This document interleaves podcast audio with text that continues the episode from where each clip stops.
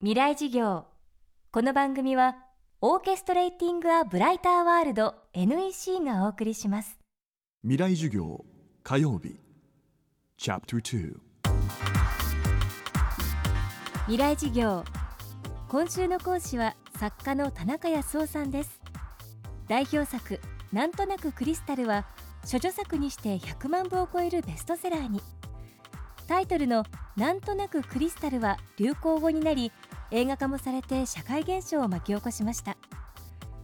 物語に描かれているのは1980年代の若者の恋愛とライフスタイル。この作品を田中さん自身が改めて読み解きます。未来授業2時間目。テーマはなんとなくクリスタルの時代。なんとなくクリスタルという私が大学生の時に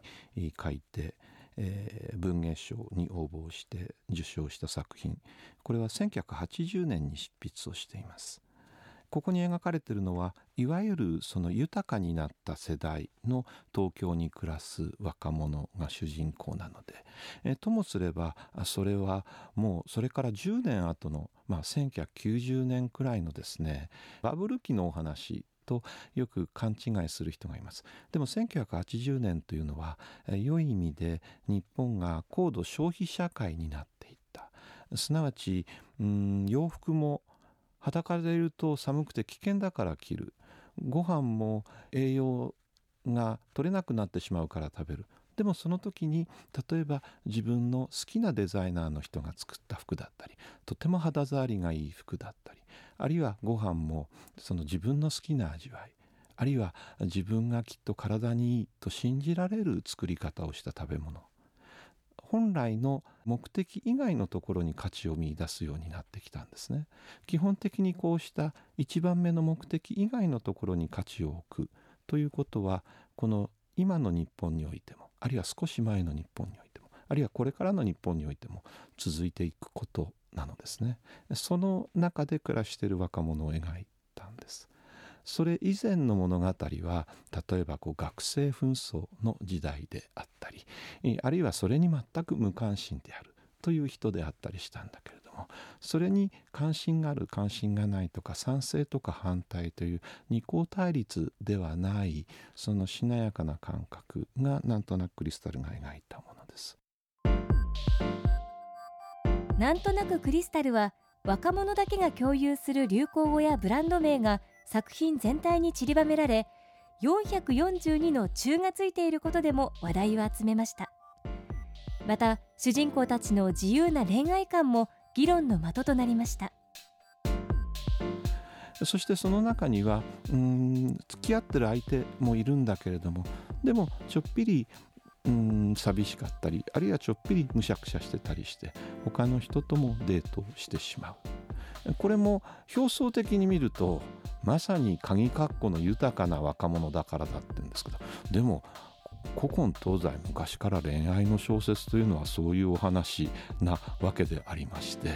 なぜ日本のそうした豊かな世代の若者がしている恋愛は否定する？でもそれを否定した評論家のおじ様ももしかしたら自分が教えてる学校にちょっぴり心ときめく年の離れた人がいたりしたかもしれないわけでしてね。それがいい悪いではなくて多分その非常に人間の皮膚感覚で暮らしていく。でもそれは何も考えていないわけではなくて私たちが怖いことよりはあの安心なことあるいは痛いことよりは、うん、気持ちよいこと。でも気持ちよいことを求めるというのは同時に痛いというのはどんなことなのかなってことを実体験はしなくても想像をしてみる。そうした想像力があることが結果的に私たちの社会が危なくなったり怖くなったりしない。私たちが真の意味での心地よい社会になっていく。そういう想像力を持とう。という時代だったとも思いますね。あの今は皆さんが多分ゼミでも会社でもきちんとこう言ったらみんなに受けてこうやってポイント稼げるっていうそういう技術を磨いてるでも本来私たちの社会はとりわけ音楽もそうですしこうしたメディアもそうだけどもそのものを作ることと違ってお金に換算できにくいのが文化や伝統とかもしかしたら家族とか恋人とか地域なんですよね。でもお金に換数字に換算できないものイコール価値ゼロみたいなね経済的新自由主義と呼ばれる社会になってきてるけども。でもだからこそもしかしたらその社会を動かしてる人たちは皆さんには言わないで陰ではですね結構そういう数字に換算できない楽しいことをしているのかもしれないから。とするとやはり恋愛というのは効率主義から言ったらこんなに面倒くさいことはないですよ。だって相手は全部言うこと聞いてくれるわけじゃないし相手の思ってることは分かりきれないしでもだからこそ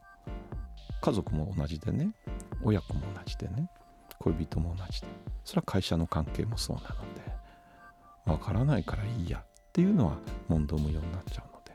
そのちょっぴり面倒くさいけれどもでもそれが少し分かるようになったらそれは数字に換算できない。きっと自分の中の確かさとか喜びになりますからね。未来授業。今週の講師は作家の田中康夫さん。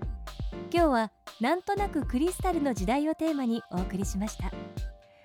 この番組はポッドキャストでも配信中です。バックナンバーもまとめて聞くことができます。アクセスは東京 FM のトップページからどうぞ。明日も田中康夫さんの講義をお届けします。未来事業。この番組はオーケストレーティング・ア・ブライター・ワールド NEC がお送りしました。